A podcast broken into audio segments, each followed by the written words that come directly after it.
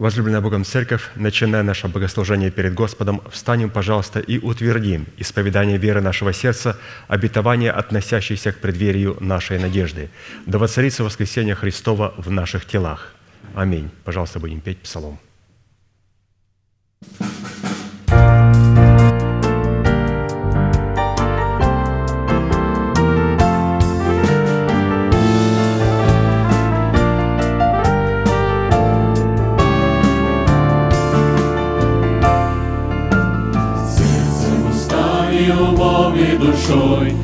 Буду хвалить я Тебя, Бог благой, Здесь на земле среди жизни земной, После на небе за встречу с Тобой.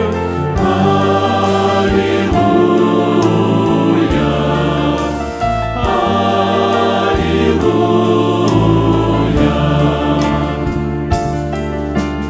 Ранним рассветом воскресного дня и я.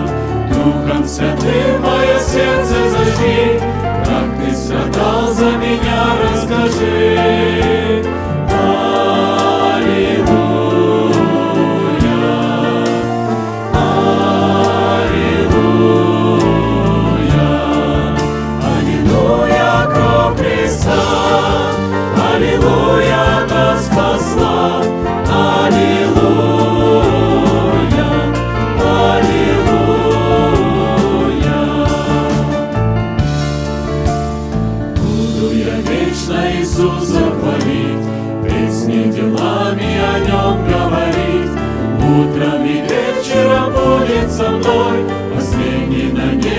небе потухшей звездой.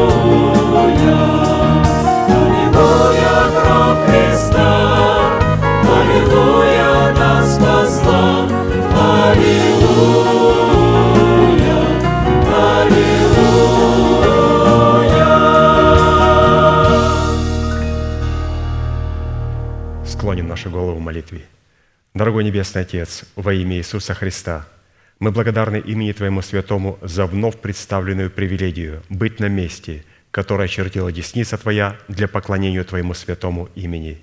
И ныне позволь наследию Твоему во имя крови завета подняться на вершины для нас недосягаемые и сокрушить всякое бремя и запинающий нас грех. Да будут прокляты в этом служении, как и прежде, все дела дьявола, болезни, нищета, преждевременная смерть, демоническая зависимость, всевозможные страхи, депрессии, разрушения, косность, невежество – все это да отступит от шатров святого народа Твоего. И ныне встань, Господи, на место покоя Твоего Ты и ковчег могущества Твоего, и да облекутся святые Твои спасением Твоим, и да возрадуются пред лицом Твоим. Дай нам больше от Духа Твоего, пропитай нас Духом Твоим святым, позволь нам найти светлое лицо Твое.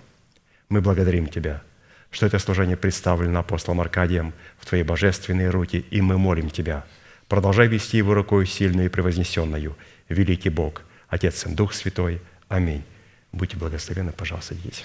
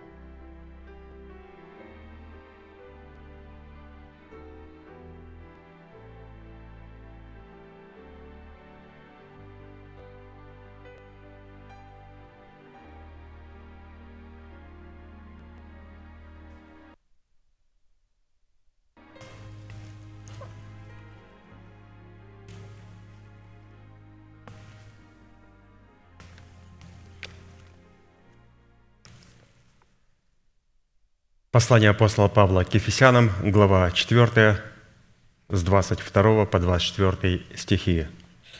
отложить прежний образ жизни ветхого человека и сливающего в обольстительных похотях, обновиться духом ума вашего и облечься в нового человека, созданного по Богу в праведности и святости истины. Мы продолжаем рассматривать с вами нашу главную судьбоносную тему «Право на власть – отложить прежний образ жизни, чтобы облечь наши тела в новый образ жизни». То есть облечь наши тела в нового человека, созданного по Богу в праведности, святости истины.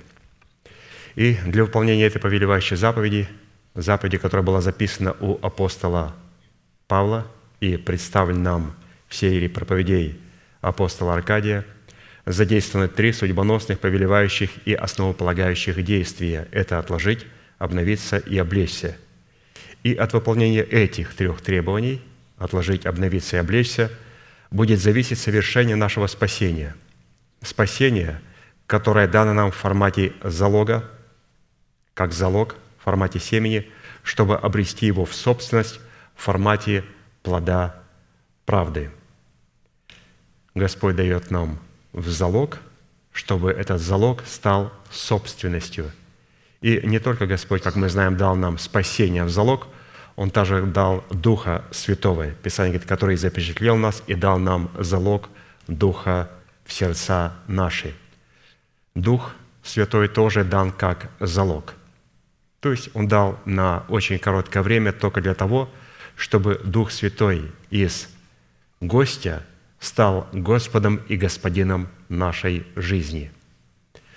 А как определить, является ли Дух Святой гостем – или же Господом и Господином нашей жизни, все определяется наше отношению к семени Слову истины. Если оно не стало плодом правды, то Дух Святой остался гостем. И единственное, что мы можем повать, это на духовные проявления, на иноговорение, на пророчество, на сны, на видения. Но когда Дух Святой становится Господом и Господином нашей жизни, то мы получаем наше спасение в собственность в формате плода правды, а не в формате каких-то сверхъестественных духовных проявлений.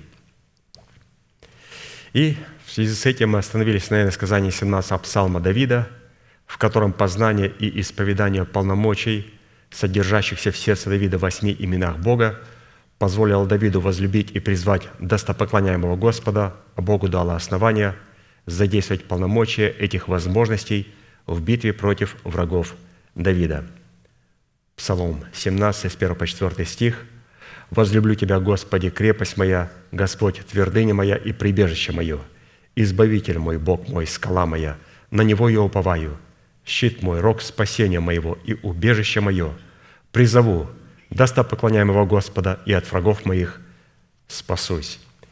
Итак, восемь имен Бога, наша судьба в Иисусе Христе. Давайте вместе провозгласим – Господи, Ты крепость моя, Господи, Ты твердыня моя, Господи, Ты прибежище мое, Господи, Ты избавитель мой, Господи, Ты скала моя, Господи, Ты щит мой, Господи, Ты рог спасения моего, Господи, Ты убежище мое. Благодарение Господу, который соделал нас достойными своих имен – и распространил свой дел в своих именах. Итак, продолжим рассматривать наш наследственный удел во Христе Иисусе в имени Бога «Скала». И мы пришли к необходимости рассмотреть ряд таких вопросов. Первое. Какими характеристиками и категориями определяется наш наследственный удел в имени Бога «Скала»? Второе. Какое назначение в реализации нашего спасения призван выполнять наш наследственный удел в имени Бога «Скала»? Третье, какую цену необходимо заплатить, чтобы дать Богу основания быть нашей скалой. И четвертое, по каким результатам следует определять, что Бог действительно является нашей скалой в реализации нашего призвания. При этом следует учитывать, если при исследовании своего наследственного удела, содержащегося в имени Бога скала, мы будем рассматривать эти полномочия вне веры своего сердца и вне исповедания наших уст, то мы сразу пойдем в неверном направлении. Все эти имена, включая имя «Господи, Ты – скала моя», они рассчитаны на наше сердце. и чтобы потом быть исповеданными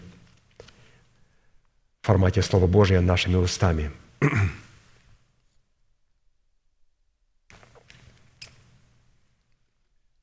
Итак, вопрос третий из этих четырех.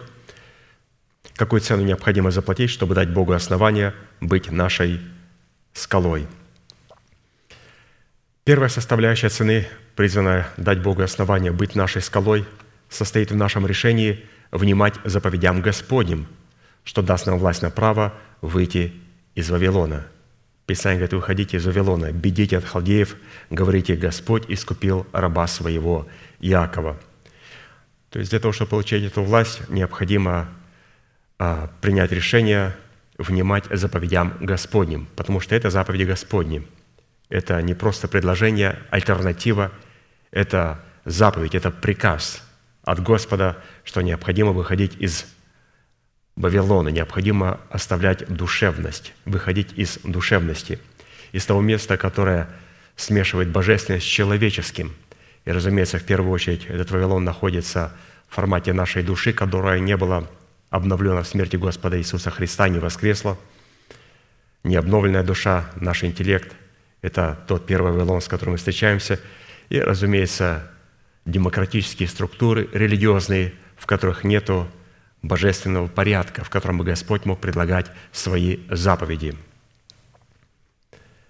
Это тоже своего рода Вавилон – Вторая составляющая цены, дающая основание Богу быть нашей скалой, это наша плата за способность жить при огне пожирающей святости. Исайя 33, 14, 16. «Устрашились грешники на Сионе, трепет овладел нечестивыми». То есть мы видим, что, оказывается, на Сионе тоже есть грешники, и там есть нечестивые на Сионе. Кто это такие за грешники, кто это такие нечестивые – это тот, кто как будто бы оставил Вавилон, как будто бы оставил демократические структуры, но эти демократические структуры вынес вместе с собою. И, находясь на Сионе, он не сидит как ученик, он не слушает, а он контролирует, он взвешивает, что ему принять, а что ему отвергнуть. То есть вот Писание говорит вот к такому человеку – Итак, устрашились грешники на Сионе, трепет овладел нечестивыми. Кто из нас может жить при огне пожирающем? Кто из нас может жить при вечном пламени? И вот теперь перечисляется, кто же может жить при этом огне. Тот, кто ходит в правде и говорит истину, кто презирает корость от притеснения, удерживает руки свои от взяток, затыкает уши свои, чтобы не слышать о кровопролитии, и закрывает глаза свои, чтобы не видеть зла. И теперь что Господь даст такому человеку? Тот будет обитать на высотах, убежище его будут неприступные скалы, хлеб будет дан ему, и вода не иссякнет у него. Итак, в данном иносказании наградой за нашу способность жить при огне пожирающей святости Всевышнего будет четыре признака, которые мы с вами рассмотрели. Это, во-первых, мы будем обитать на высотах. Во-вторых, убежищем нашим будут неприступные скалы. Третье – хлеб, сходящий с неба, будет дан нам. И четвертое, живая вода Святого Духа, принятого нами в качестве Господа и Господина, соделавшаяся в нашем сердце водою, у нас никогда не иссякнет. В то время как ценой за право жить при огне пожирающей святости будет плод святости в нашем сердце, стоящий на страже святости Всевышнего в пяти признаков. И вот, вот эти пять признаков – это плод святости, который стоит на страже святости Всевышнего в нас. Во-первых, этот человек будет ходить в правде и говорить истину в сердце своем. Во-вторых, он будет презирать корость от притеснения. В-третьих, удерживать руки свои от взяток. Четвертое, затыкать уши свои, чтобы не слышать о кровопролитии.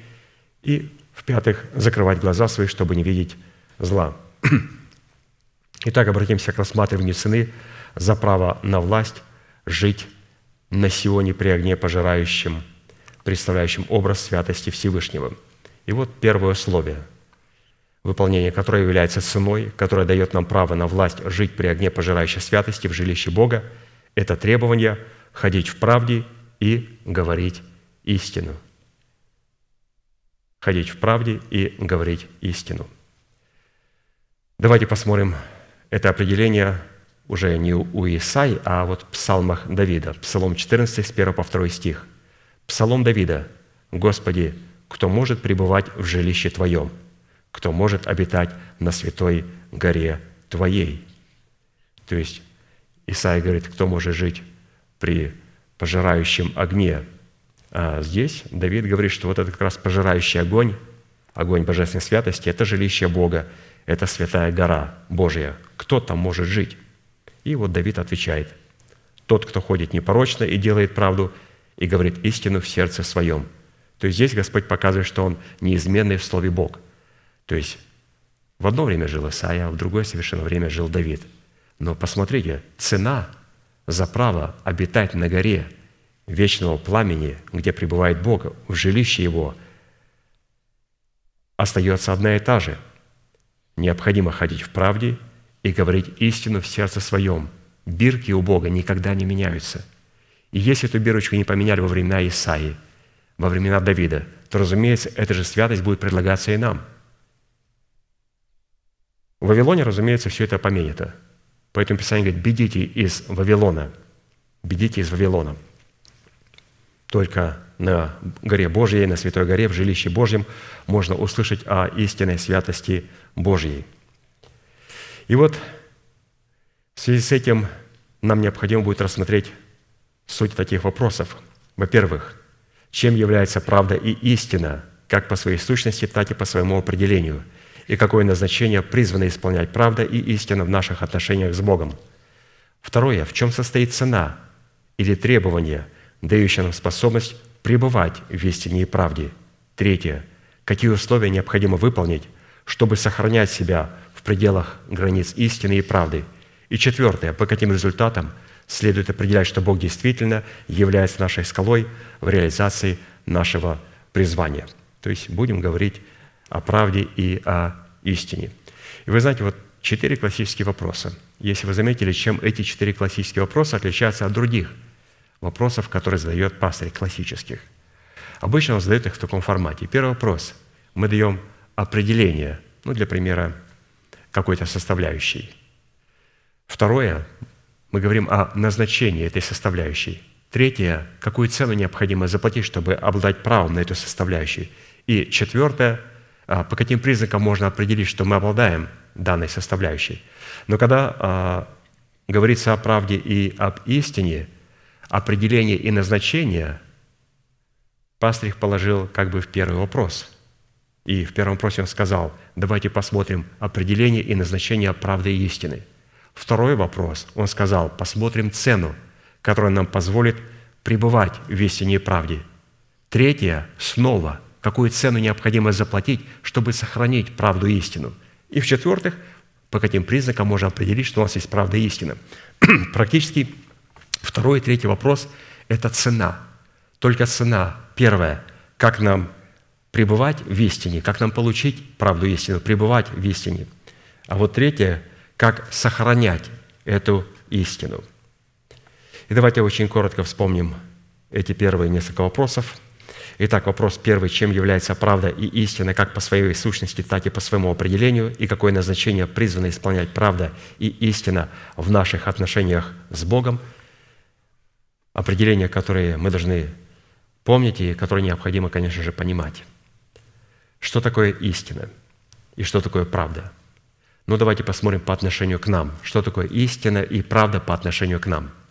Истина по отношению к нам – это состояние доброго сердца, очищенного мертвых дел, в котором пребывает вера Божия в формате мудрости начальствующего учения Христова.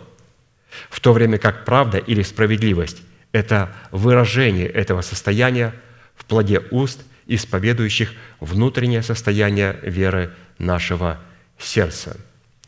Вот, пожалуйста, истина и правда. Истина – это состояние, а правда – это выражение этого состояния через исповедание наших уст. И как мы вначале прочитали, нам было показано, что когда мы сработаем с любым из восьми имен Бога, нам необходимо задействовать как свое сердце, так и свои уста, потому что вне нашего сердца и вне исповедания наших уст ни одно имя Бога не работает. И посмотрите, здесь нам представлена истина и правда. Истина – состояние нашего сердца, очищенного от мертвых дел. И правда и справедливость – это выражение этого состояния в молитве через праведного человека. Исходя из этого, справедливость или правда – это истина в действии и результат того, что воспроизводит истина. Потому что истинное творчество правды в деяниях справедливости может исходить не иначе, как только из истины, пребывающей в сердце человека. Любое творчество правды и творчество освящения может пребывать и исходить только из сердца, в котором пребывает истина. Если в сердце нет истины, начальствующего учения Христова, то человек не может проявлять творчество правды и творчество освящения. Почему люди пришли к энкаунтерам? Почему они повесили сегодня лозунги? То, что вам не дали в церкви, мы вам дадим на конференциях в три дня. Почему? Потому что в сердце нету истины. В сердце нету истины – Поэтому мне вот это очень понравилось определение, я для себя подчеркнул, что истинное творчество правды и истинное творчество освящения может быть только в том и через того человека, в сердце которого пребывает истина, неповрежденная истина. Истина, в первую очередь, персонифицирована в Боге и является одним из титульных имен Бога и также является природным состоянием Бога – это его истина, это не только его титульное имя, но все его титульные имена, они являются его природным состоянием, являются его характеристиками. А посему, когда мы отдадим приоритет программе Божьей, носителем которой является наш сокровенный человек, мы сможем обладать в своем духе состоянием истины – что позволит нам распространять это состояние на свою душу и на свое тело. То есть Писание говорит, чтобы нам называться, и не только называться, но и быть детьми Божьими. Чтобы нам не только носить титулы «дети Божьи», а жить как сатана. Писание говорит, чтобы нам называться и быть детьми Божьими. Поэтому нам необходимо сработать с программой Божьей. А куда Господь поместил эту программу? В наш дух. Но в какой дух? в дух, который очищен от мертвых дел, и дух, в котором находится истина Слова Божия. И теперь эта истина начинает свое а, действие через праведного человека и распространяет себя на душу и на тело человека. А без истины мы не сможем распространить а, совершенно ничего. Своего спасения, например. Далее Писание определяет истиной также откровения, законы, заповеди и суды Бога. Псалом 118, 138.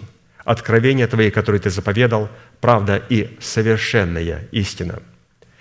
По словам «правда» в нашем сердце раскрывается развивающееся действие плода истины, который противопоставляет себя беззаконию, неправедности, нечистоте и скверни носителями которых среди всякого святого собрания являются люди, относящиеся к категории плевелов.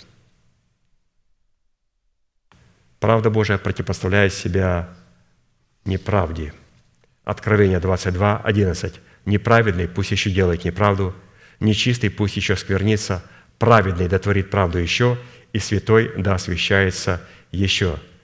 То есть, если правда – это есть истина в действии – то лже-правда или же вид благочестия – это есть полуистина в действии или же ложь в действии. Поэтому праведный дотворит правду еще, и святой да освящается еще. Что значит быть праведным? Что значит быть праведным? Быть праведным – это значит быть оправданным Богом, быть восстановленным в правах, быть созижденным в Боге, быть справедливым в Боге, быть приготовленным к сражению, быть прямым, ровным, правильным, твердо основанным, стоять непоколебимо в вере, быть призванным и признанным верным и надежным и приносить плод правды. То есть, кто такой человек? Праведный, если вам сказали среди всех этих определений, дайте нам коротенькую формулу, мы говорим, это человек – который был оправдан Богом и который приносит плод правды Богу. Человек, который может, сработая со Словом Божьим и с Духом Святым, от семени прийти к плоду правды. То есть это человек праведный.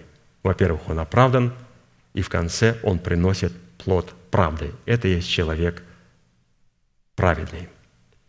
Исходя из такого осмысленного определения следует, что согласно Писанию, правда как продукт истины – это также и одно из титульных имен и достоинств, характеризующих природу Бога и природу Царства Божия внутри нас. Римлянам 14, 17. «Ибо Царство Божие не пища и питье, но праведность и мир и радость во Святом Духе». В Писании термин «праведность» относится к творчеству человека праведного – который выражает себя через состояние его, сердца, в его мыслях, в его словах и в его поступках. Праведность, как глагол у праведного человека, включая в себя следующие составляющие. Праведность – это справедливость, беспорочность, законность, мудрость, верность, постоянство, истинность, надежность, твердость, кротость, благость, благородство, непоколебимость, святость, щедрость, милость, долготерпение и любвеобильность это праведность, которая проявляется у праведного человека. И как мы видим, что как истина является титульным именем Бога и определяет его характеристики, также и правда также является титульным именем Бога и определяет его характеристики. Поэтому Господь нам передает как истину, так и правду. И для того, чтобы передать эту истинную правду, ее же необходимо передать по генетической линии. Э, невозможно дать вам брошюрку и сказать, вот здесь написано в этой маленькой коротенькой брошюрке, что такое истина и что такое правда. Все. Ну что мы с этой брошюрки возьмем? Да ничего. Мы просто откроем, закроем и забудем про нее. Для того, чтобы нам передать истинную и правду, состояние истины и правды – Господь передает ее не только со своими титульными именами, но также со своим характером. Поэтому для этого необходимо первым, первому это Небесному Отцу, взять Слово Божие и поднять его превыше всего, превыше всякого имени своего. И когда Он поднял Слово Божие превыше всякого имени своего и стал рабом своего Слова, и показал своему Сыну и Духу Святому, как необходимо чтить Слово и как необходимо связать себя Словом. И что теперь, если кто-то скажет ему, Господи, ну прошу тебя, сделай хоть что-нибудь. Он говорит, я связал себя словом. Я могу сделать только что, что я сказал в слове. Я раб слова. Все. И отец показал своему сыну. И сын принял от отца истину и правду. То есть он принял, как необходимо относиться к слову и как необходимо дорожить этим словом. И, разумеется, он не говорил от себя, не делал от себя. Он говорит, вот делаю и творю только то, что видел Отца, вижу Отца Творящего.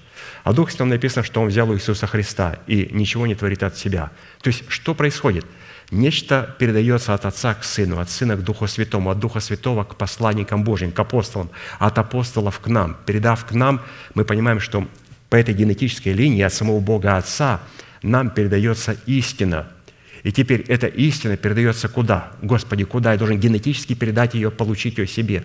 Он говорит, принимай ее только в сердце, не в разум. Истина должна прийти в распоряжение сердца. Но сердце какого? Очищенного от мертвых дел. Поэтому Господь достаточно много времени занимает для того, чтобы очистить наше сердце от всех мертвых дел, от нашей религиозности, от своих собственных пониманий, чтобы туда записать истину. И потом эта истина, как наследство, передается в нашу душу.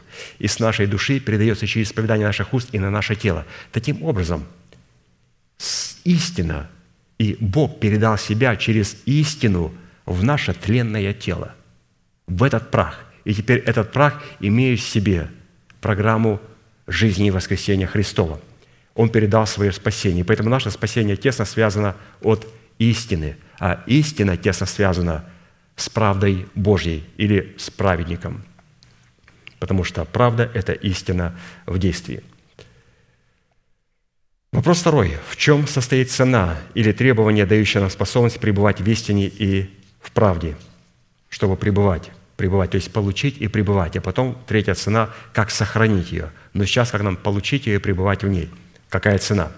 Первое – эта цена состоит в принятии и признании над собой делегированной власти Бога в лице делегированного им праведника. Вот эта цена пребывать в истине и правде. Для меня в чем она состоит? Признать делегированного Богом праведника, который смог бы передать мне эту истину. И какого праведника? Тот праведник, который по отношению ко мне не будет просто мой друг, мой коллега, мой партнер, соработник на Неве Божьей. Какой соработник? Он должен быть как отец, потому что генетика передается через человека от отца к сыну, от учителя к ученику. Поэтому, когда у нас есть такие отношения с делегированным праведником, то только вот по этой линии мы можем получить не от соработника к соработнику, а от отца к сына. Мы имеем Бога, Отец, Сын и Святой Дух. Почему Господь так показал? Он показал, каким образом генетика передается.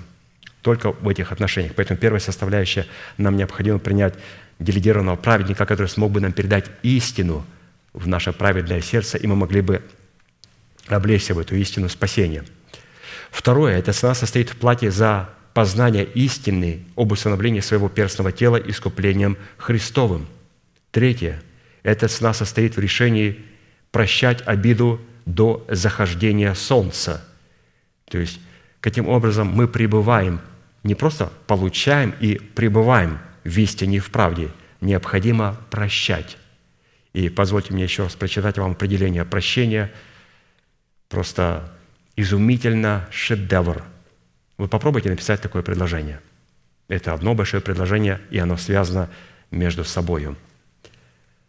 Прощение – это целенаправленное волевое действие, сопряженное с дисциплиной нашего ума и нашего сердца, призванное вести за собой нашу раненую эмоцию к свободе от греха под названием обида, которая является сетью и капканом дьявола, в которую он уловляет человеков, которые отказываются искоренять обиду из своего сердца.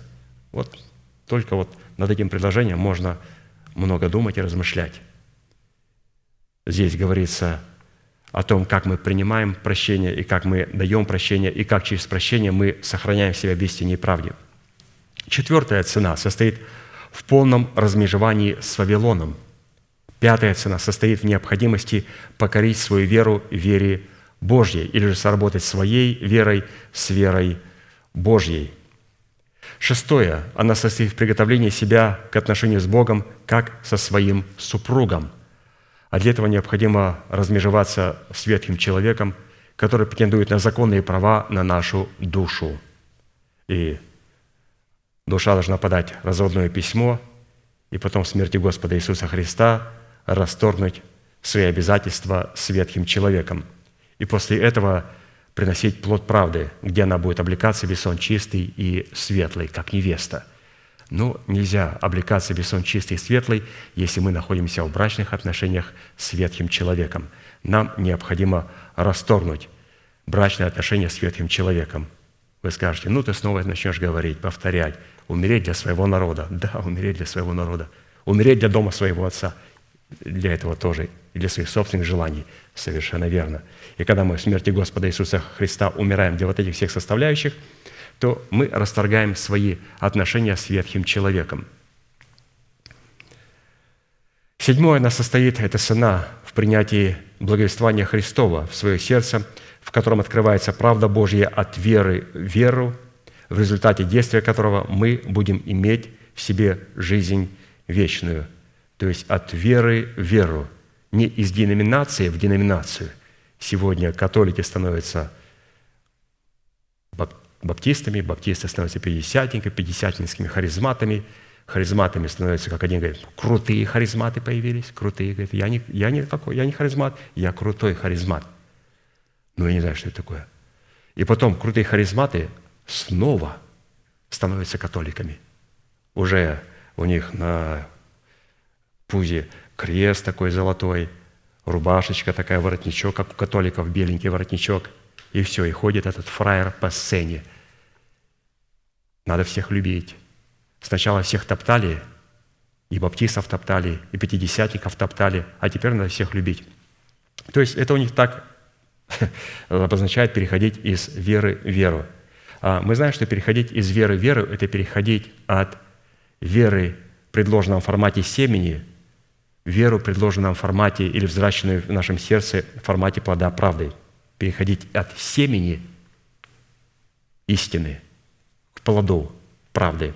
Это вот переходить от веры в веру, а не из деноминации в деноминацию. Это был такой второй вопрос интересный. Какая цена необходима, чтобы получить эту правду и истину и пребывать в ней. А вот теперь вопрос третий. Какие условия необходимо выполнить, чтобы сохранять себя в пределах границ истины и правды?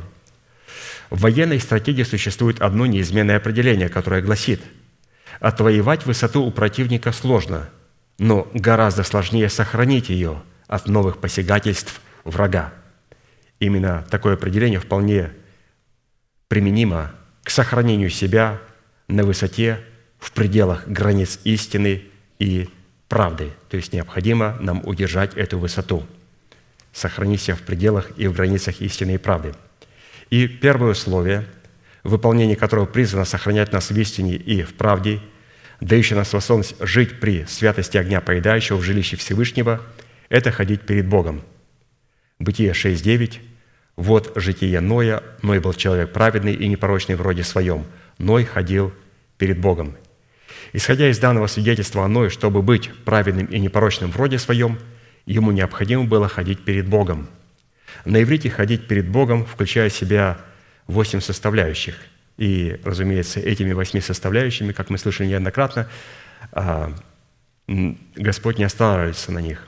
То есть мы сейчас рассматриваем по воскресеньям пастор нам предлагает увидеть, каким образом Енох ходил перед Богом. Многие принципы переплетаются, и многие другие а, встречаются совершенно новые. Или же а, мы видим глубже их и видим дальше. Ну вот, говоря об Ное, ходить перед Богом, Ной ходил перед Богом, означает следующее. Ходить перед Богом – это, во-первых, удаляться от зла и прилепляться к добру – это делать твердым наше звание и избрание. Это пребывать в истине и позволить истине пребывать в нас. Это поставить себя в зависимость от истины и Святого Духа. Это водиться Святым Духом в пределах границ учения Христова. Это стремиться к цели, выраженной в почести высшего звания Божия. Это устроять из себя дом духовный и священство святое. Это выполнять свое призвание в стремлении к святости. Вот это значит – Ной ходил перед Богом. То есть Ной ходил перед Богом. Он удалялся от зла, он пребывал в истине, что позволило ему водиться Святым Духом, и стремление к Святым Духом всегда позволяет нам стремиться к цели, почести высшего звания в Иисусе Христе, которое включает в себя установление наших тленных тел. Вот так прекрасно, лаконично и доступно было представлено нам, что значит ходить перед Богом. Это ходить в Боге, ходить с Богом – Второе условие выполнения которого призвано сохранять нас в истине и правде, дающее нам способность жить при святости огня поедающего в жилище Всевышнего, это, страдая за истину, не угрожать, но передавая свое дело Богу, как судьи праведному. 1 Петра 2, 23. «Будучи злословим, он не злословил взаимно, страдая, не угрожал, но предавал то судьи праведному». Чтобы вести себя в аналогичных обстоятельствах так, как в свое время вел себя наш Спаситель, необходимо, подобно Ему, отказаться от всякой защиты в пользу защиты Бога, чтобы дать Богу основания сохранить наши сердца в истине и правде. Отказаться от всякой защиты в пользу защиты Бога. Римлянам 12, 10. Не мстите за себя, возлюбленные, но дайте место гневу Божьему, ибо написано, «Мне отмщение, я воздам, говорит Господь». То есть не надо не мстить за себя, не засловить взаимно и не угрожать. Необходимо все передавать судьи праведному. А передавать судьи праведному – это не засловить взаимно, то есть не сходить на их уровень никогда. Злословить взаимно – это сходить на их уровень. Не угрожать.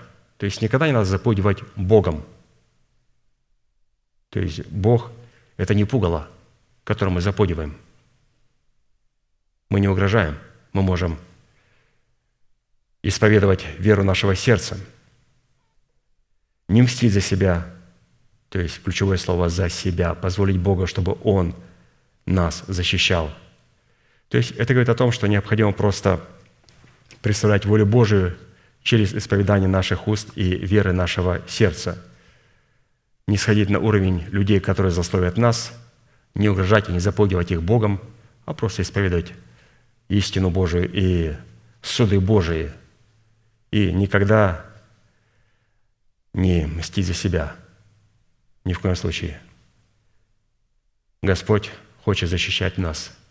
Таким образом мы сможем сохранить себя. Напомню, что каким образом мы можем сохранить себя на, в пределах истины и правды, что позволит нам сохранить себя при святости огня поедающего. Необходимо Богу позволить делать Его работу и не делать эту работу за Него. Так вот, я вот так понял, то, что здесь было написано нашим пастырем. Не делай работу Божью. Позволь Богу защищать тебя. Не защищай себя и не пугай мной, я не пугала людей. Исповедуй суды Божии и правду Божью воле моей. То есть я нахожу волю Божию, начинаю исповедовать волю Божию, и в исповедании воли Божьей, которая является верой моего сердца, там есть и защита для меня, там есть и суд над нечестивыми и беззаконными людьми. Поэтому это очень важно понимать. Третье условие, выполнения которого призвано сохранять нас в истине и правде, дающее нам способность жить при святости огня поедающего в жилище Всевышнего, это никогда не оправдываться перед Богом и ничего требовать у Бога, а только умолять Его. Не оправдываться, ничего не требовать у Бога, а только умолять Бога. Иов 9, 14, 15. «Могу ли я отвечать ему и приискивать себе слова перед ним? Хотя бы я и прав был, но не буду отвечать, а буду умолять судью моего» чтобы никогда не оправдываться перед Богом и ничего не требовать у Бога, а только умолять Его, необходимо не дозволять устам своим вводить в грех свою плоть и не говорить перед ангелом Божьим, который является человеком в достоинстве апостола, «О, это была ошибка». Екклесиаст 5.5. «Не дозволяй устам твоим вводить в грех плоть твою, и не говори перед ангелом Божьим, это ошибка. Для чего тебе делать, чтобы Бог прогневался на Слово Твое и разрушил дело рук Твоих. То есть не дозволять устам своим водить нас грех, водить нашу плоть в грех. Это когда мы приискиваем слова перед Богом, когда мы начинаем а, оправдываться перед Богом, когда мы говорим, да вы меня неправильно поняли, или же да это была просто ошибка. То есть необходимо нам понимать, что не оправдываться, не требовать у Бога невозможно – Бога можно только умолять и не дозволять устам своим водить в грех плоть нашу. Четвертое условие, выполнения которого призвано сохранить нас в истине и правде, дающее нам способность жить при святости огня, поедающего в жилище Бога, это принятие обрезания в достоинстве печати праведности, которую мы обрели и имели до обрезания. Печати праведности. Какой праведности? Праведности, которую мы имели до обрезания. Римлянам 4.11. «И знак обрезания он получил как печать праведности через веру, которую имел в необрезании, так что он стал отцом всех верующих в необрезании, чтобы и им вменилась праведность». Насколько нам уже известно, сама по себе печать служит удостоверением и утверждением кого-либо, какого-либо правового документа, на который она наносится и который она скрепляет. А в данном случае, посредством заключения завета мира с Богом, данная печать праведности ратифицирует веру Авраама, которую он имел до обрезания или же до заключения завета мира с Богом. А посему под образом печати праведности имеется заключение завета мира с Богом в крещении водой, Духом Святым и огнем, который служит утверждением нашей праведности через веру которые мы имели до заключения завета мира с Богом. Печать праведности в достоинстве завета мира, заключенного с Богом, налагает ответственность на обе стороны завета, в котором каждый из сторон завета ответственна за свою исключительную роль. При этом следует иметь в виду, что суть такого завета состоит в том, что вначале человек призван исполнить условия имеющегося завета, что даст Богу основание исполнить свою часть в имеющемся завете. И если человек нарушает или же не исполняет свою часть в имеющемся завете мира, с Богом и у Бога не будет никакого основания исполнить свою часть в имеющемся завете мира. И чтобы исполнить свою часть в завете мира с Богом, необходимо быть наученным и хорошо осведомленным тем договоренностям, за которые несут ответственность обе стороны завета. Суть договоренностей, содержащихся в завете мира, мы можем получить только одним путем – через наставление вере тем человеком, которого поставил над нами Бог, и в том собрании, за которое данный человек несет ответственность перед Богом.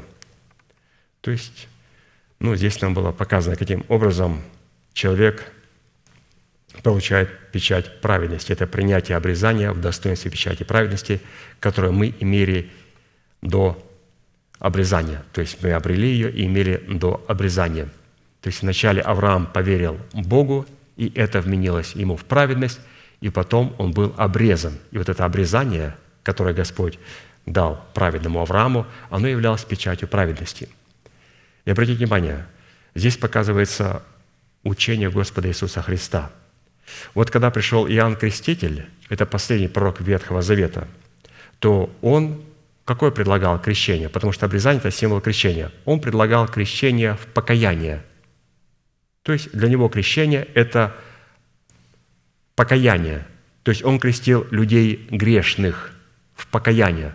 Но Новый Завет, когда человек погружается в смерть Господа Иисуса Христа, оно может погружать только человека праведного, только человека праведного. Поэтому, когда Иоанн увидел Иисуса Христа, праведника, идущего к Нему, он сказал, «Ты ли идешь ко мне креститься в крещение покаяния?» Он говорит, Иоанн, это то, что сделал Авраам. Обратите внимание, Авраам жил по принципам Нового Завета – Вначале он поверил Богу, она вменилась ему в праведность, и потом только он был обрезан, то есть получил завет. А завет мы заключаем где? Вот в водном крещении, когда мы погружаемся в смерть Господа Иисуса Христа. То есть символически был обрезан. А Старый Завет, или же закон Моисея, или же то, что предлагал Иоанн Креститель, последний пророк Старого Завета, то он не мог предложить этого. Не мог. Он только предлагал крещение как покаяние. А Суть Нового Завета, крещение – это завет мира с Богом, то есть ставится печать на человека оправданного. Поэтому человек кается, оставляет свой грех, осуждает его, отрекается от него, исповедует свои грехи перед Господом, получает оправдание даром по благодати. И потом, получив оправдание даром, он становится праведником, и ему преподается водное крещение, и на документ праведности ставится печать праведности. Все, теперь оправданный человек – может из семени слова истины приносить плод правды. То есть необходимо, чтобы получить ему печать праведности. Поэтому очень важно заключать водное крещение. И кажется, ну, ну, это, ну что там, ну, погрузиться. Погрузили, подняли, опустились. Что Бог без этого не может не принять на небеса? Да нет, святые. С этим погрузили и подняли сопряжено учение Господа Иисуса Христа, принципы веры. Здесь заключается красота небес – Истина, которую Бог приподнял превыше всякого имени своего. И говорит, посмотрите, какая красота. Какая красота. То есть Господь с нами заключает завет, как уже с праведными людьми. Поэтому это важно очень понимать. То есть там есть а, такая очень интересная грань, которую необходимо знать каждому человеку, который принимает водное крещение. То есть он принимает водное крещение, он заключает контракт с Богом, как уже человек праведный. Но если он принял Господа Иисуса Христа, покаялся, исповедовал свои грехи, а потом говорит, а, водное крещение для меня – один подошел и говорит, ты знаешь, я очень тяжелый человек, я боюсь, что ты меня не сможешь опустить и поднять. Ну иди в ад со своим весом. Или я поднимал по 350 паундов людей, то опускал и поднимал. И запомни, чем тяжелее, тем не легче это делать. Просто глубже уйдешь. Просто берешь человека, и как, он говорит, как ты меня поднимешь? Да одной рукой, в воде же, там же физику надо знать. Просто тебя надо поглубже опустить, и ты как пробка потом вылетишь. Поэтому, говорит, ты просто держи мою руку, чтобы не искал потом тебя на дне бассейна. Если потеряешь, а потом придется мне ну, там, искать тебя.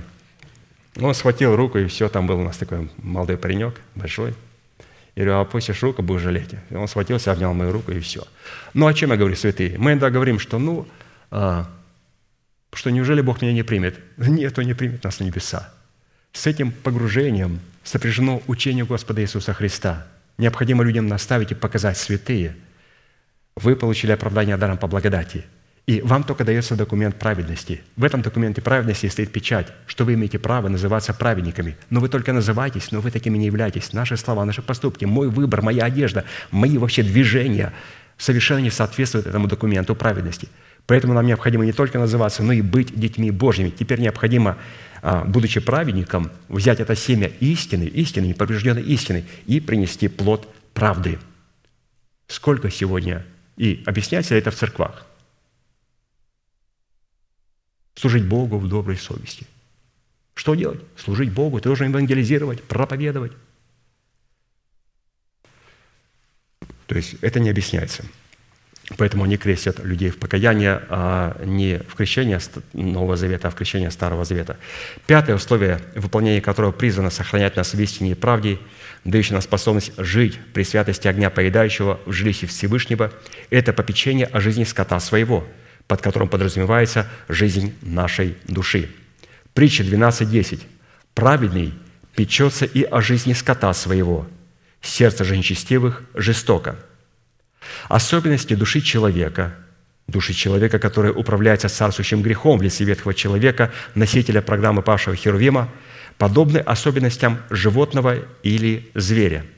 А посему существующие фразы «животные инстинкты», или звериные инстинкты, звериный характер обуславливают одну суть. Это душу человека, которая управляется царствующим грехом в лице ветхого человека. А о праведнике написано – праведник печется о жизни скота своего. На иврите глагол «печется» означает заботиться о жизни своей души, дает пищу душе своей вовремя, обдумывает свои слова – ведет себя благоразумно, дает знать о себе Богу, открывая себя перед Богом, дает Богу основание познать себя, быть приготовленным к научению правды, внимает голосу истины, различает голос истины от голосов иных. Вот это и есть слово «печется», то есть праведник печется о жизни скота своего. Исходя из имеющегося значения, глагол «печется» на иврите по отношению к жизни – нашего домашнего скота связан с нашей ответственностью и с нашим призванием спасти свою душу. То есть праведный печется о жизни скота своего. То есть это необходимо стоять в вере к спасению своей души, чтобы в нашей душе, вот здесь очень образно в притчах представлено нашим скотом, он ведет себя по-скотски, да, проявляя животные инстинкты, а иногда звериные инстинкты. Так вот, праведник заботится о своей душе. Давайте прочитаем, где написано о том, как он заботится или как он спасает свою душу, потому что выражение «праведник печется о жизни скота своего», то есть он печется о своей душе, или же стоит вере к спасению своей души, чтобы в ней не проявлялись животные инстинкты и звериный характер, а чтобы проявлялись вот, благородные качества, не льва рыкающего, а вот лев из колена Иудина, или же голубь, простота голубя. То есть есть определенные качества, которые должны проявляться в нашем характере. Ну, давайте прочитаем о спасении нашей души. Евреям 10, 36, 39. «Терпение нужно вам, чтобы, исполнив волю Божию, получить обещанное. Ибо еще немного, очень немного, и грядущий придет и не умедлит. Праведный верою жив будет. А если кто поколеблется, не благоволит к тому душа моя. Мы же не исколеблющихся на погибель, но стоим в вере к спасению души. И вот эта фраза «но стоим в вере к спасению души» это как раз и есть праведный печется о жизни скота своего. Если мы не потеряем нашу душу в смерти Господа Иисуса, чтобы обрести ее воскресение Иисуса в новом качестве, у Бога не будет никаких оснований – сохранить наши сердца в истине и правде, а следовательно, у нас не будет никакой возможности и способности жить при огне поедающем, обуславливающем пределы границ святости Бога Всевышнего. То есть нам необходимо потерять свою душу и обрести ее в воскресение Иисуса Христа в новом качестве. То есть вот эти все животные инстинкты и звериный характер, святый нам, это, ну, мы потеряли все. Вот это все, кто, кто не потерял, нам вот эти необходимо э, вещи потерять. Поэтому давайте запомним, вот это очень красивое образное выражение, которое было очень красиво нам объяснено нашим пастырем, правильно печется о жизни скота своего, нам необходимо спасать свои души, то есть потерять ее смерти Господа Иисуса Христа и обрести ее воскресение. Шестое условие, выполнение которого призвано сохранять нас в истине и правде, дающее нам способность жить при святости огня, поедающего в жилище Всевышнего, это смотреть и наблюдать за своим созиданием и устроением в уподобление, в уподобление Дому Бога, то есть уподоблять себя в Дом Божий. 1 Коринфянам 3,10. «Я, по данной мне от Бога благодати, как мудрый строитель, положил основание, а другой строит на нем. Но каждый смотри, как строит».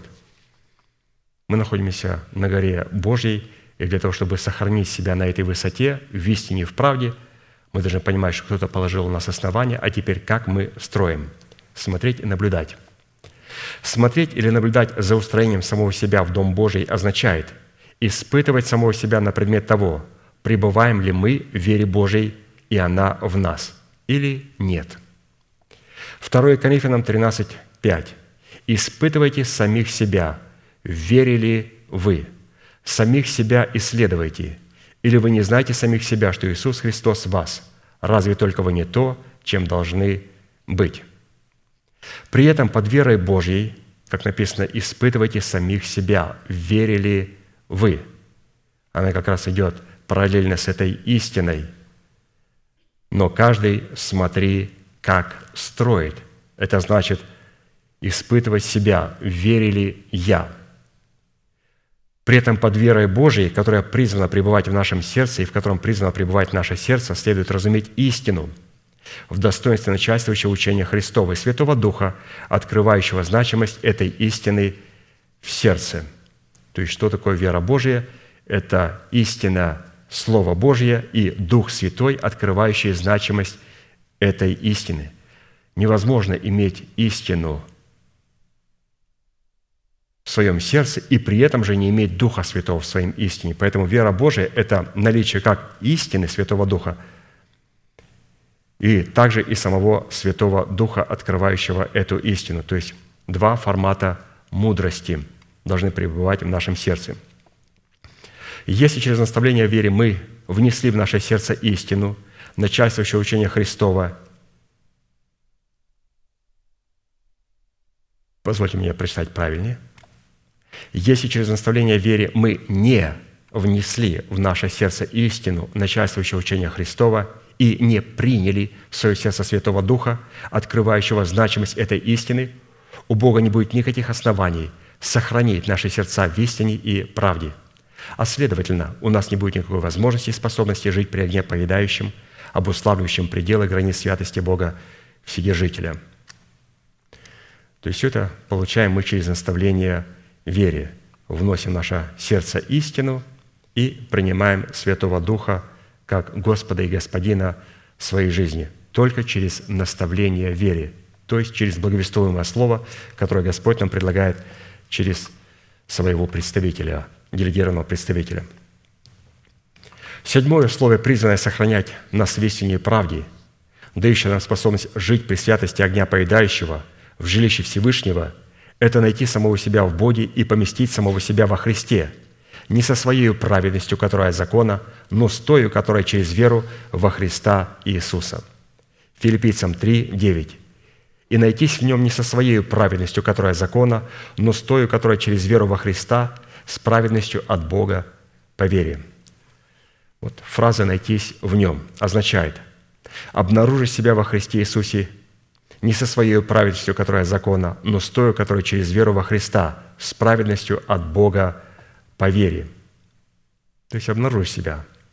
Стоит вопрос, каким образом мы призваны найтись или обнаружить себя во Христе Иисусе с праведностью от Бога по вере. Обнаружить себя во Христе Иисусе возможно только в принесении Богу плода правды посредством исповедания своими устами веры Божьей, пребывающей в нашем сердце –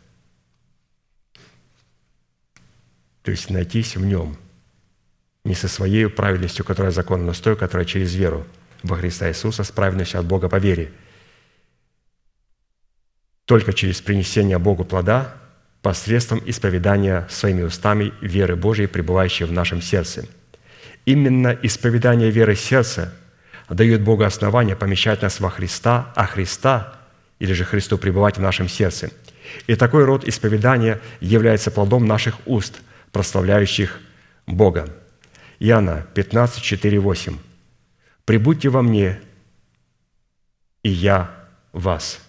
Как ветвь не может приносить плода сама собою, если не будет на лозе, так и вы, если не будете во мне. Я есть лоза, а вы ветви. Кто пребывает во мне, и я в нем, тот приносит много плода, ибо без меня не можете делать ничего. Кто не пребудет во мне, извергнется вон, как ветвь и засохнет. А такие ветви собирают и бросают в огонь, и они сгорают. Если прибудете во мне, и слова мои вас прибудут, то чего не пожелаете, просите, и будет вам. Тем прославится Отец мой, если вы принесете много плода и будете моими учениками». Принесение плода в исповедание веры сердца облекает нас в достоинство учеников Христовых, что в свою очередь дает Богу основания сохранять наши сердца в истине и правде. Если наши уста откажутся от сотрудничества с нашим сердцем, в которое мы приняли семя истины в достоинстве начальствующего учения Христова, мы не сможем быть христовыми учениками. То есть, обратите внимание, что у нас наши уста должны сотрудничать с той истиной, которая пребывает в нашем сердце. То есть вот это как раз и говорится о том, каким образом мы можем найтись в нем не со своей праведностью, которая закона, но с той, которая через веру. Только через сотрудничество нашего сердца с нашими устами, когда уста исповедуют ту истину, которая находится в нашем сердце. То есть исповедание – это правда – и истина в нашем сердце. Это уже это истина. То есть правда и истина. Каким образом мы можем сохранять себя в правде и в истине? Это найти в нем с праведностью Бога по вере. А это возможно только, как мы еще раз подчеркнули, наши уста находятся в сотрудничестве с нашим сердцем. Ну, с каким сердцем? Сердцем, в котором мы приняли семя истины. Поэтому, если нет сердце истины, и мы не исповедуем ее устами, то такой человек не может обладать правильностью от Бога по вере. В силу этого и у Бога не будет никаких оснований сохранять наши сердца в весне и правде, а следовательно, у нас не будет никакой возможности и способности жить при огне поедающем, который обуславливает пределы границ святости Бога Вседержителя. Это был такой третий вопрос. Каким образом необходимо и какую цену необходимо заплатить, чтобы сохранять себя в правде и в истине? Ну, давайте очень коротко перейдем. Вопрос четвертый. По каким результатам мы можем определять, что находимся в пределах территориальных, территориальных границ истины и правды, дающих нам способность жить при святости огня поедающего, пребывающего в жилище Всевышнего. Результаты – это плоды праведности, по которым мы можем определять, что мы действительно обладаем природой, которая соответствует природе Бога, а не подделкой на это соответствие –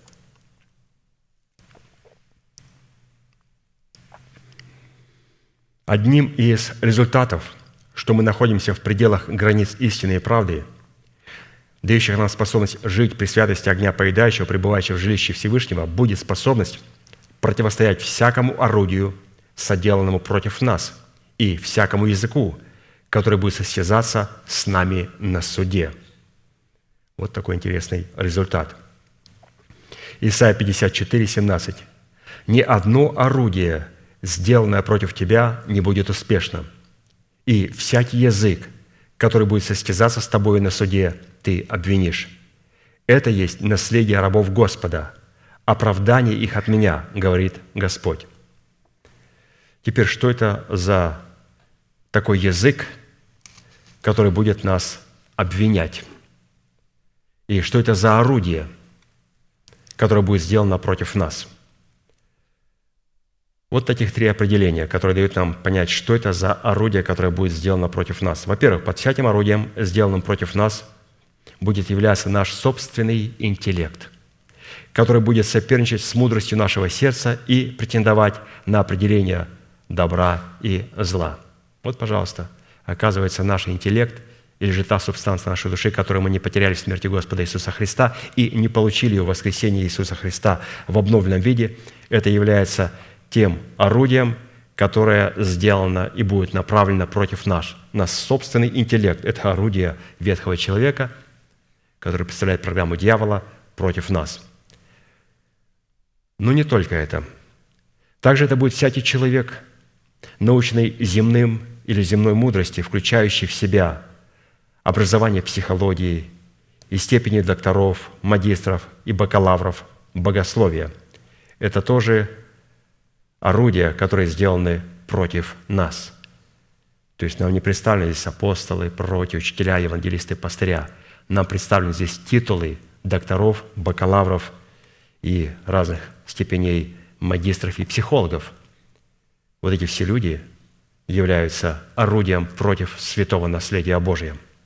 И в-третьих, это будут обыкновенные невежды в Писании в лице душевных людей, почитающих себя экспертами экспертами Писания и претендующие на определение добра и зла.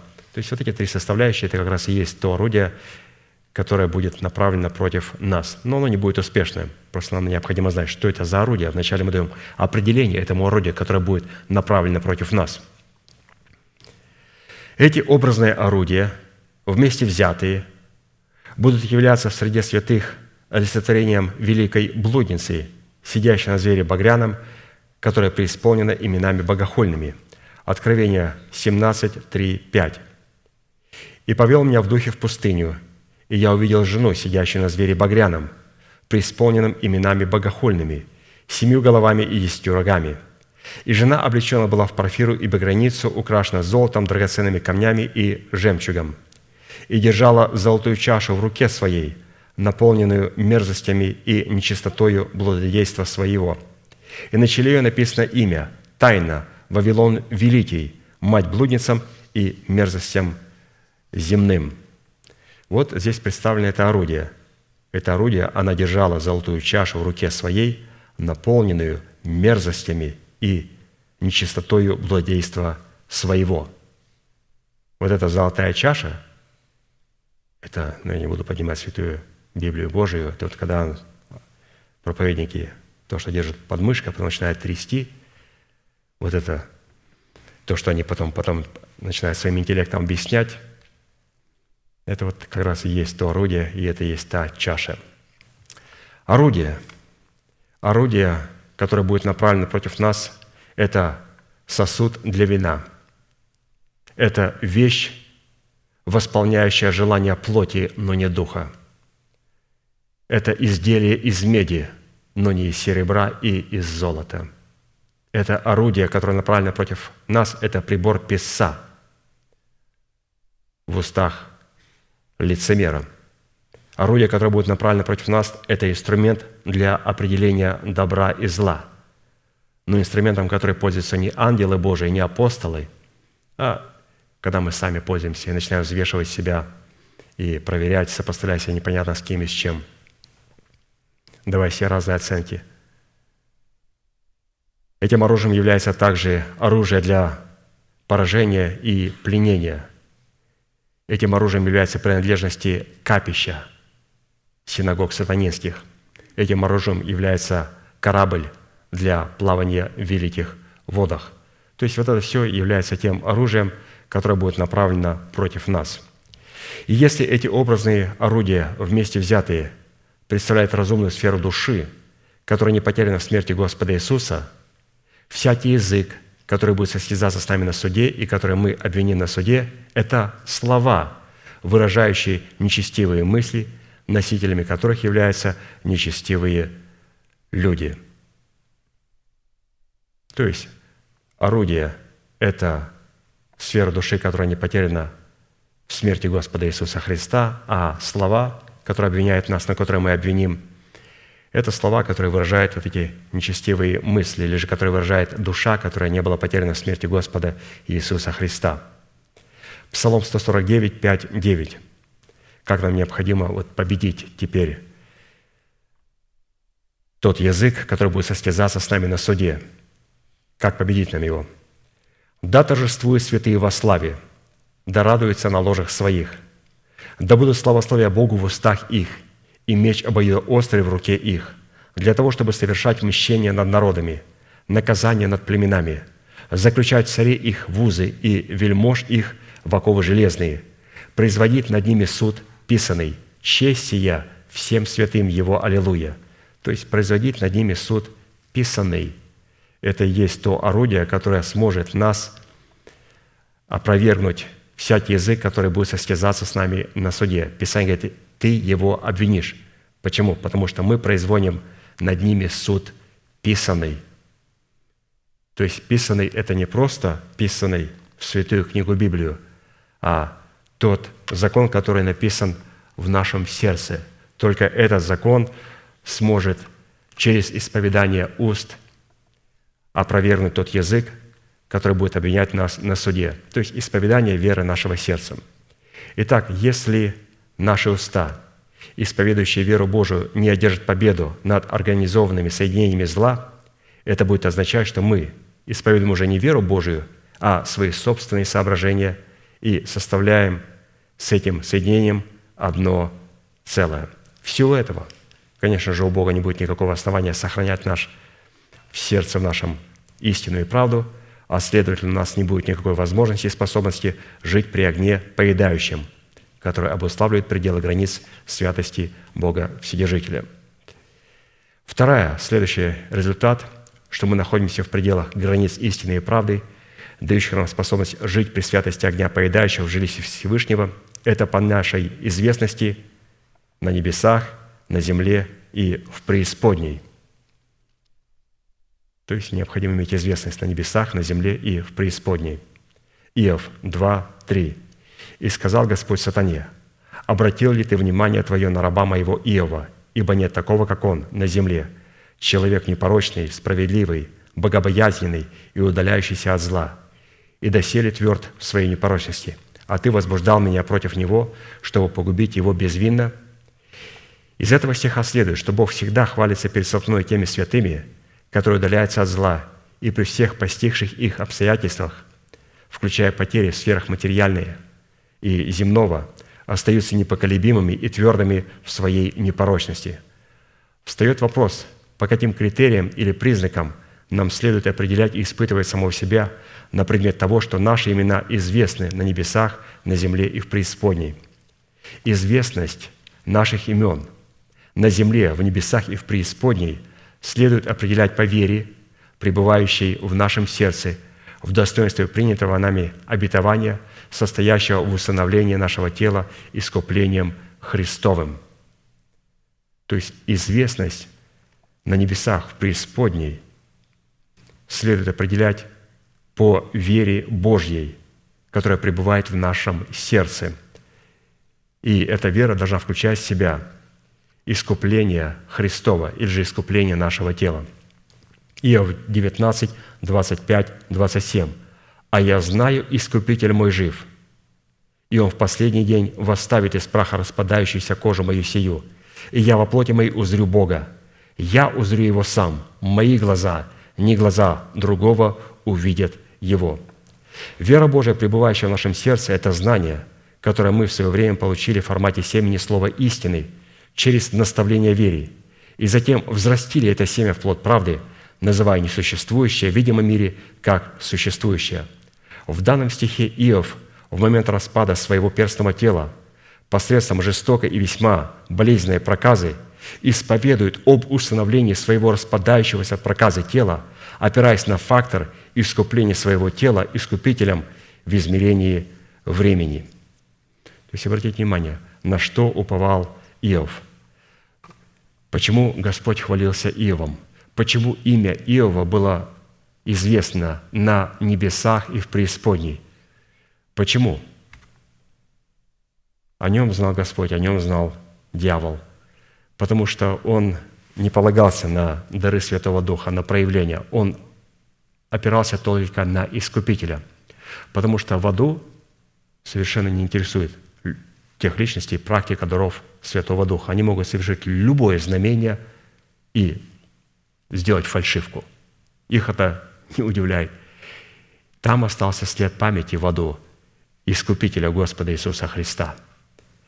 Христос Иисус не только со своей кровью вошел в небеса и оставил там свою память, но прежде чем зайти на небеса и оставить свою память на небесах, Он как Искупитель вошел в преисподнюю и взял ключи ада и смерти. И в аду помнят Христа как Искупителя. И когда мы хвалимся искуплением, вот посмотрите, что делают 24 старца.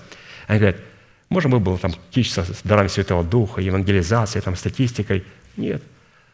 Они благодарят Его за то, что Он искупил их из всякого колена, народа, языка и племени и соделал их царями и священниками Богу. И они будут царствовать со Христом на земле.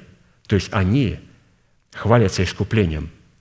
И поэтому, святые, когда мы с вами благодарим Бога за искупление, а искупление, оно должно обязательно распространить свои пределы не только на наш дух, а на нашу душу и на наше тело. И мы сейчас будем молиться, святые, и благодарить Бога, что у нас есть такая возможность благодарить Бога и хвалиться Богом, и хвалить Его за искупление. Люди, которые хвалят Бога как Искупителя, это люди, имена которых знают как на небесах, так и в преисподней, потому что мы хвалимся именем Господа и Скупитель. Вы сможете послушать все эти проповеди из архива. Это был июнь, 11 число, 21 год, пятница. То есть это непосредственно можно послушать из уст нашего пастыря. Он там объясняет много больше, то есть я пробежал очень бегло, быстро, ну, по крайней мере, вспомнить то, что мы сейчас будем и за что будем благодарить Бога в молитве. Будем молиться, будьте благословенны в вашей молитве.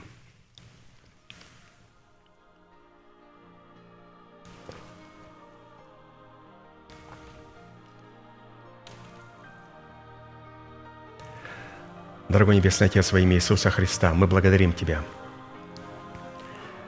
Мы благодарим Тебя за то, что Ты позволил нам быть на месте, которое чертила десница Твоя, для поклонения Твоему святому имени. Место, Господь, на котором пребывает память святого имени Твоего, потому что на этом месте пребывает правда Твоя и истина Твоя. Мы превозносим Тебя, Господь, в имени Твоем крепость, потому что Ты неизменный в Слове Бог – и Ты превознес свое имя превыше всякого имени своего, и Ты научил нас, как это делать.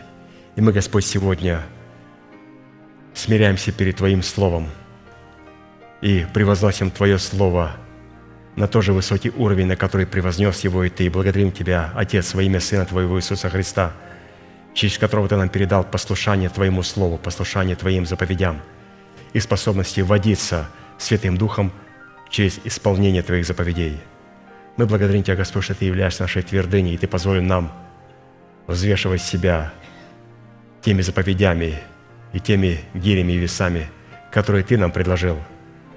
Но ни в коем случае не пользоваться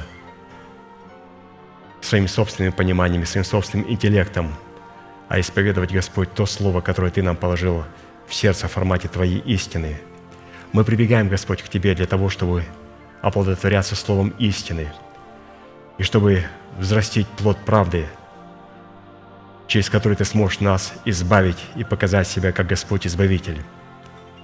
А Ты сможешь, Господь, нас избавить тогда, когда Ты позволишь нам подняться на вершины для нас недосягаемые и станешь для нас Господом скалой. И мы видим, Господь, наше наследие, которое мы имеем в Иисусе Христе. Мы благодарим Тебя, Господь, за то наследие, которое находится в Сыне Божьем Иисусе Христе. Мы благодарим Тебя и величаем Тебя – как Искупителя. Ты искупил не только наш дух, но нашу смертную душу и установил наше тленное тело. И мы благодарим Тебя, Господь, за Твое искупление. И Твое имя знают как Искупителя, как на небесах, так на земле и так и в преисподней. И мы сегодня благодарим Тебя и превозносим Тебя как Искупителя. И благодарим Тебя, Господь, за это чудное искупление – который сегодня находится в Господе Иисусе Христе на нашем счету. Потому что, Господь, Ты положил эту истину и записал ее в нашем сердце. А все те истины, которые записаны и были приняты в наше сердце и сохраняются в нашем сердце, это все то, что находится, Господь, в Тебе. Это все то, что находится в Иисусе Христе. И мы благодарим, что этого наследия никто не сможет похитить от нас. И мы благодарим Тебя, Господь, за это чудное искупление. Благодарим Тебя, Господь, за Твой божественный порядок, за то, что мы сегодня можем жить при огне пожирающей святости. И позволь нам, Господь, сегодня иметь способность и заплатить должную цену для того, чтобы не только получить право находиться на этом месте, но чтобы и сохранять себя через наличие плода правды на этом святом месте, который позволит нам не только сохранить святость Божию, но сохранив святость Божию, и мы сохраним себя от палящей святости Божией. Поэтому, Господь, благодарим Тебя, что Ты сегодня нас научаешь через своего посланника, каким образом мы можем сохранять себя при пожирающем и поедающем огне божественной святости. И мы сделали решение сегодня ходить в правде и говорить истину. Мы сделали решение сегодня соработать с Твоим Словом, соработать своим сердцем с теми словами, Господь, которые Ты нам предлагаешь через человека, которого Ты поставил над нами, для того, чтобы наши уста могли соработать с Твоими устами. Но, Господь, наши уста не смогут соработать с Твоими устами до тех пор, пока наше сердце не сможет соработать с Твоим Словом, с Твоей истиной. Поэтому, Господь, мы благодарим Тебя за то, что Он передал свою совершенную истину, которая позволит нам творить творчество правды в делах правды и творчество освящениях в освящении и в посвящении себя Тебе. Ты сказал, Господь, святой да освящается еще, и праведный да творит правду.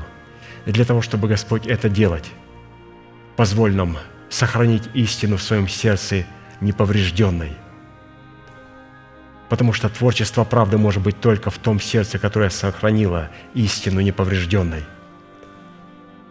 Благодарим Тебя, Господь, что никакое орудие, которое было создано против нас, и никакой язык, который будет состязаться на суде против нас, не сможет победить нас. Но мы победим его и осудим. Мы делаем, Господь, решение сегодня противостоять Твоим Словом, Твоим написанным Словом, Словом, Господь, которое было написано в Твоем Слове и которое было переписано в наше сердце. И через исповедание Слова Божие, которое мы возвеличили в храме нашего тела, мы получаем, Господь, юридическое право осудить всякий язык, который будет осуждать нас и клеветать против нас – и никакое орудие, сделанное против нас, не будет иметь никакого успеха. Поэтому, Господь, мы благодарим Тебя за истину и за то спасение, которое стоит в полной зависимости от нашего отношения к истине и от нашего отношения к тому человеку, через которого Ты нам передал эту истину, и от нашего отношения к месту, на котором Ты нам передал эту истину. Ты дал нам, Господь, так немного – и позволь нам, Господь, это немногое сохранить до дня явления неповрежденными, неоскверненными. Позволь нам, Господь, продолжать любить и ценить Твой Сион, Твою церковь. И мы благодарим Тебя, Господь, за атмосферу братолюбия, которая пребывает на этом месте. Мы, Господь, приходим на это место, чтобы быть наученными Твоим глаголом. Мы приходим, Господь, на это место для того, чтобы иметь общение – для того, чтобы кровь Господа Иисуса Христа получила юридическое право очищать нас от всякого греха. Потому что мы, Господь, ходим во свете, имеем общение друг с другом в любви Божией Агапы, что позволяет крови Господа Иисуса Христа функционировать в нас и освобождать нас от всякого запинающего нас греха, выводить нас из рабства греху. Благодарим Тебя, Господь, за Твой Сион. Благодарим Тебя, Господь, за человека, одного из тысячи, из тысячи, Господь, которого Ты послал в нашу жизнь, который передал нам, Господь, не только эту чудную истину, но передал нам вместе с истиной и характер этой истины, передал нам страх Божий и как относиться к Твоему Слову, как превозносить Твое Слово, как трепетать перед Твоим Словом. Мы благодарим Тебя, Господь, что мы сегодня получаем эти откровения через живой пример. И мы благодарим Тебя, Господь, что то слово, которое мы принимали через нашего пастыря, брата Аркадия, оно неоднократно поднимало нас, исцеляло нас, воскрешало нас и служило нам. И мы молим Тебя, Господь, мы молим Тебя, Отец Небесный, во имя Господа Иисуса Христа, чтобы то Слово, которое утешало нас, исцелял нас и воскрешал нас, чтобы оно пришло через нашу молитву на служение нашему пастырю и могло также его полностью восстановить перед Твоим лицом. Мы благодарим Тебя, Господь, за него. Мы благодарим Тебя, Господь, за то немногое, через которое Ты нам передал свою совершенную истину. И мы, Господь, будем делать все возможное с нашей стороны, чтобы сохранить ее неповрежденной в нашем сердце. Мы приготавливаем наше сердце к служению, которое будет воскресенье. И мы благодарим Тебя за великую, Господь, привилегию, что мы можем слышать голос нашего пастыря и быть наученными Твоей совершенной истины, научены Твоим глаголом. Мы благодарим Тебя и величаем Тебя, наш великий Бог, Отец и Дух Святой. Аминь. Отче наш, сущий на небесах, да святится имя Твое, да придет царствие Твое, да будет воля Твоя и на земле, как и на небе. Хлеб наш насущный, подавай нам на каждый день, и прости нам долги наши, как и мы прощаем должникам нашим. И не веди нас в искушение, но избавь нас от лукавого, ибо Твое царство и сила и слава во веки. Аминь.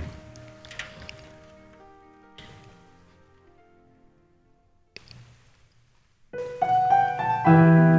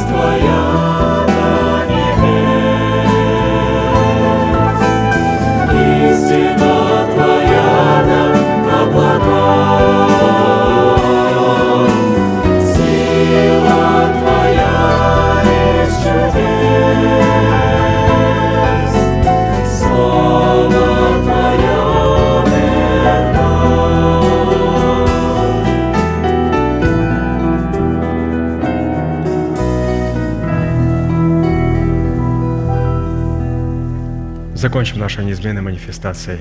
Могущему же соблюсти нас от падения и поставить пред славою Своею непорочными в радости, единому премудрому Богу, Спасителю нашему, через Иисуса Христа, Господа нашего, слава и величие, сила и власть, прежде всех веков, ныне и во все веки. Аминь.